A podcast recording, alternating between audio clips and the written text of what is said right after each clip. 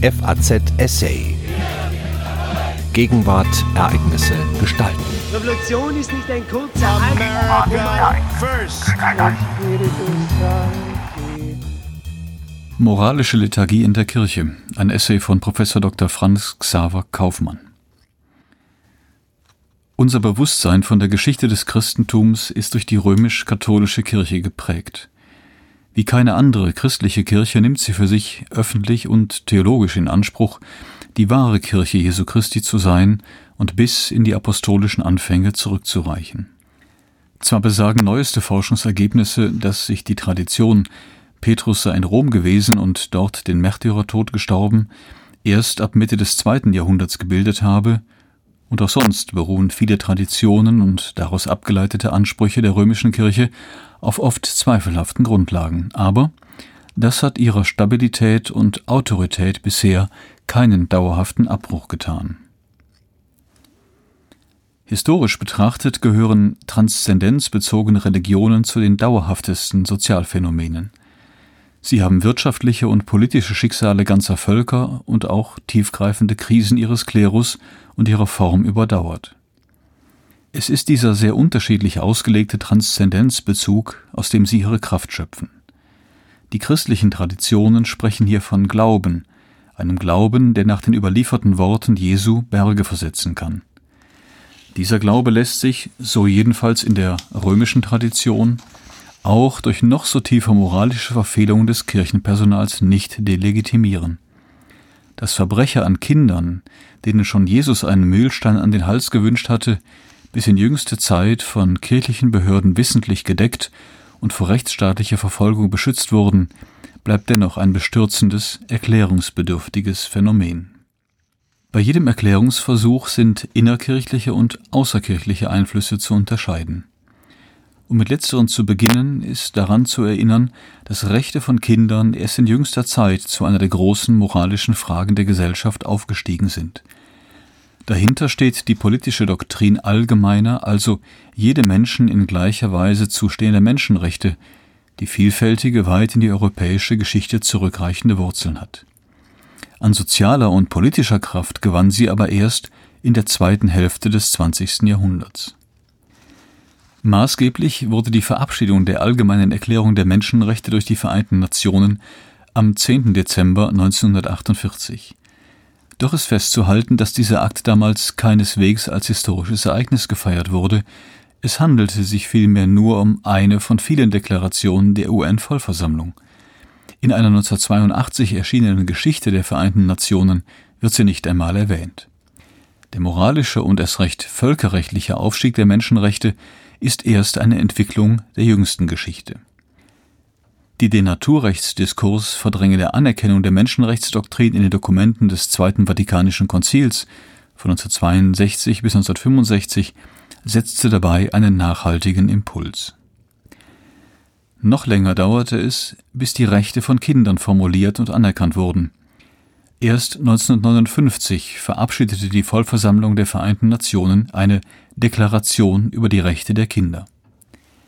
Eine verbindliche Kinderrechtskonvention folgte 1989. Sie ist inzwischen von 193 Staaten ratifiziert worden, von der Bundesrepublik allerdings nur mit ausländerrechtlichen Vorbehalten. Initiativen zur Verbreitung und Verwirklichung von Kinderrechten haben in Deutschland erst im vergangenen Jahrzehnt zugenommen. Die öffentliche Sensibilität für die Verletzung von Kinderrechten ist nunmehr stark gestiegen. Das dürfte ein ausschlaggebender Grund für die aktuellen Reaktionen in der Öffentlichkeit auf die bekannt gewordenen Fälle von Kindesmissbrauch und Kindesmisshandlungen sein.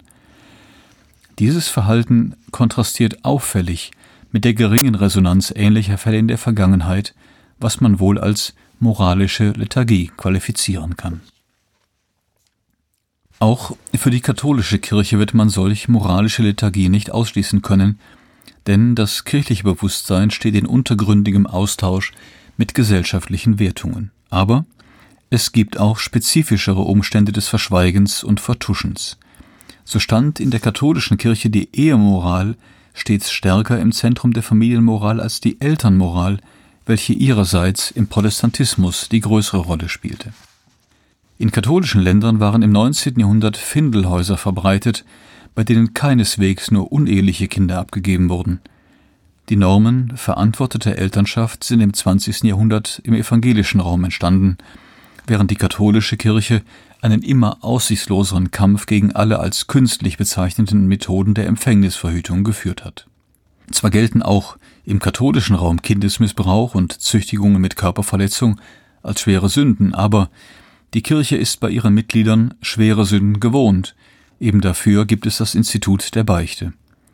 Das Pathos, mit dem heute auf Vergehen an Kindern reagiert wird, ist der Kirche fremd.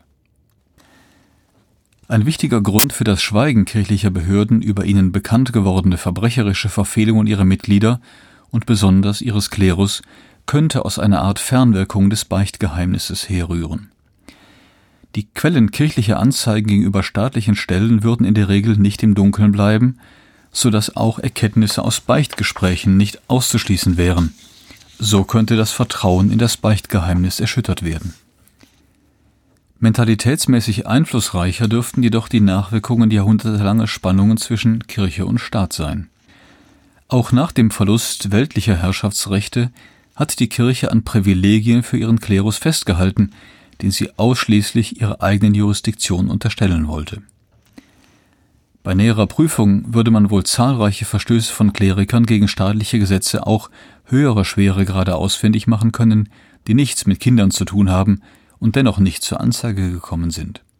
Das folgt wohl nicht allein aus der bekannten Krähenmoral, sondern aus dem Selbstbewusstsein einer Kirche, die sich lange Zeit mit dem Begriff Societas Perfecta als ein Gegenüber des Staates definierte und sich eben nicht unter den Staat stellt. Diese Position wurde zwar implizit mit den Erklärungen des Zweiten Vatikanischen Konzils aufgegeben, dürfte aber gerade in römischen Kreisen durchaus noch lebendig sein. Umso wichtiger ist nunmehr die ausdrückliche Weisung des Papstes an die Weltkirche, in Fällen von Kindesmissbrauch sich ohne Ausnahme an die Vorschriften des staatlichen Rechts zu halten. Schließlich sind Besorgnisse um das Ansehen der heiligen Kirche keineswegs gering zu schätzen. Vermeidung von Ärgernis ist ein alter kirchlicher Grundsatz, der entgegen seinem ursprünglichen Sinn auch zur Legitimation kirchlicher Gesichtswahrung taugt. Dass das Personal der Kirche aus lauter Sündern besteht, so will es jedenfalls die kirchliche Sündenlehre, wird dabei verdrängt. In Reaktion auf die aktuelle Missbrauchsdiskussion machte ein Bonner Pfarrer den bemerkenswerten Vorschlag, an alle Kirchentüren ein Schild zu heften Zutritt nur für Sünder.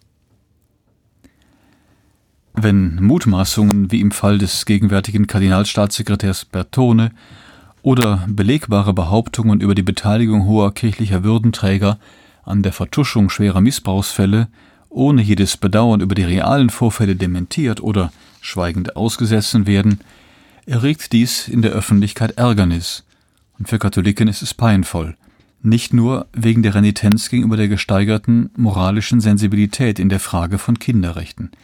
Es geht um Grundsätzlicheres. Naturgemäß ist die Beweislage bei Missbrauchsfällen in der Regel keineswegs einfach. Auch hier muss zunächst der Grundsatz im Zweifel für den Angeklagten gelten, aber es gibt im kirchlichen Raum keinerlei bewährte Verfahren, um solche Vorwürfe zu prüfen und in allen Fällen zu einer abschließenden Entscheidung zu bringen, wie dies für das strafrechtliche Verfahren des Staates charakteristisch ist. Aufgrund der bischöflichen Allzuständigkeit liegt alles in der Hand des Bischofs bzw. seines Generalvikars. Weder auf der Ebene des Bistums noch auf der Ebene der Gesamtkirche gibt es jemanden, für den die Abklärung strafrechtlicher Vorwürfe im Sinne einer Vorprüfung zur Übergabe des Falles an die Staatsanwaltschaft eine genuine Aufgabe darstellt. Der Umstand, dass sich missbrauchte Katholiken zunächst an ihre Kirche und nicht direkt an den Staatsanwalt wenden, stellt einen Vertrauensbeweis dar, dem auf kirchlicher Seite eine institutionalisierte Instanz fehlt.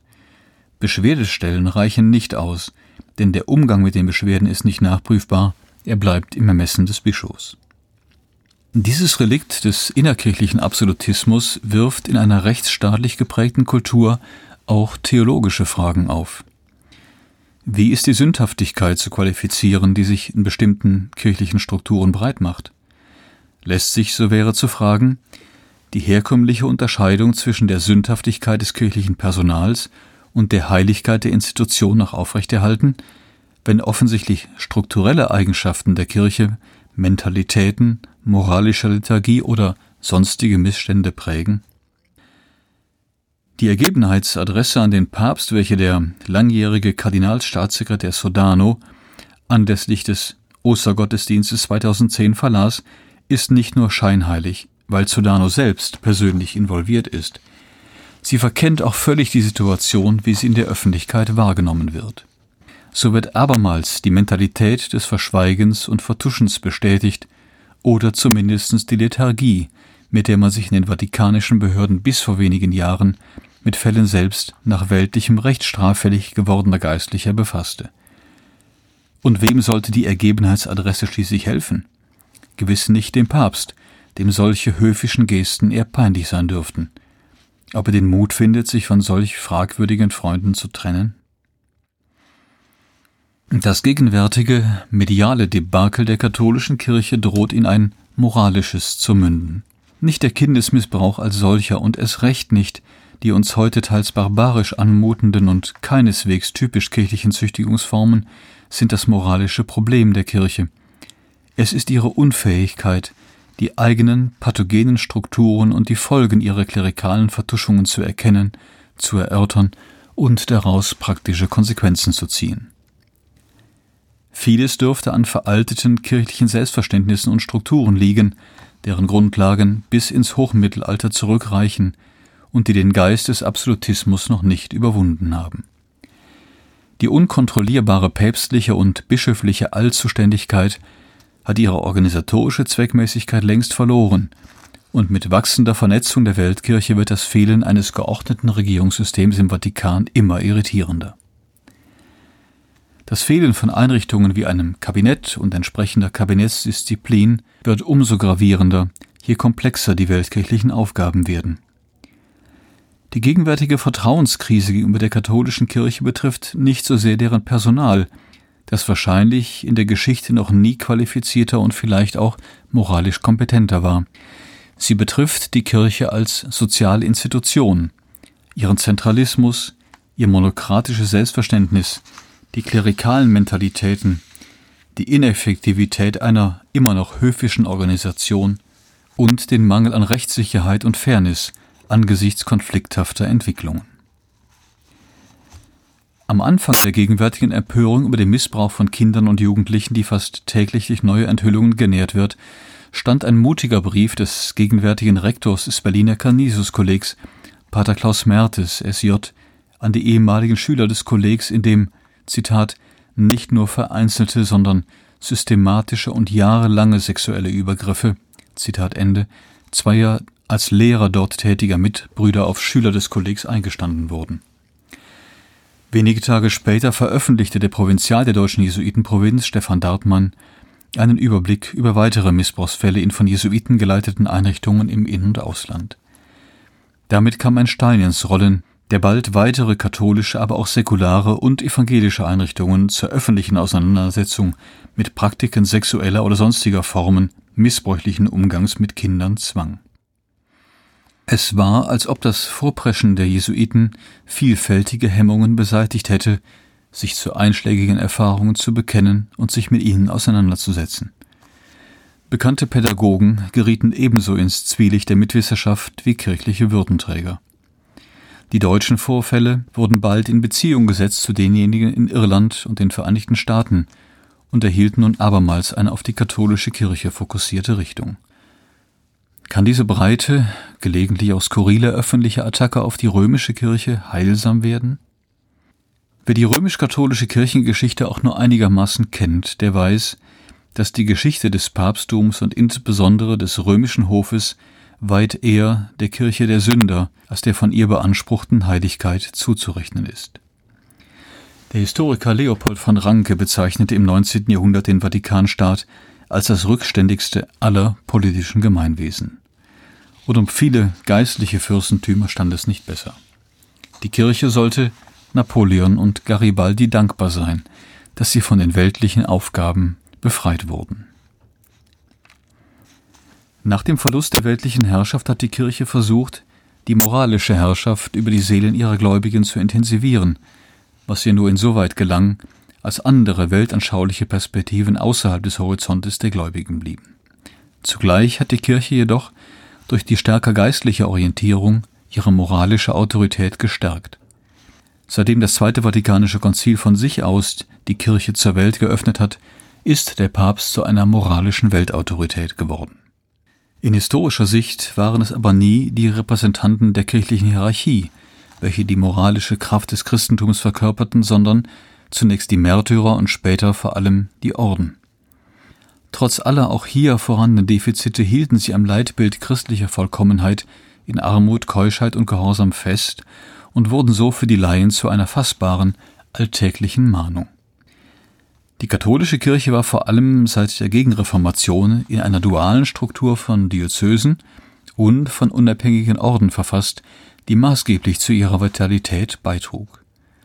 Das Zweite Vatikanische Konzil hingegen hat die Orden stiefmütterlich behandelt. Es ist nicht umsonst als Konzil der Bischöfe in die Kirchengeschichte eingegangen. Die Orden haben an Autonomie verloren, die Bischöfe sich den Vollkommenheitsansprüchen des Christentums unterworfen. Das ist zwar eine Überforderung, der längst nicht jeder gewachsen ist, aber daran werden sie in einem Zeitalter gemessen, das die Übereinstimmung von Wort und Tat einfordert. Nun hat sich in Deutschland wieder ein Orden hervorgetan. Die Jesuiten waren die ersten und blieben weithin die einzigen, die aus eigenem Antrieb den sexuellen Missbrauch von Kindern in ihren Einrichtungen öffentlich gemacht haben. Man musste sie nicht zum Jagen tragen.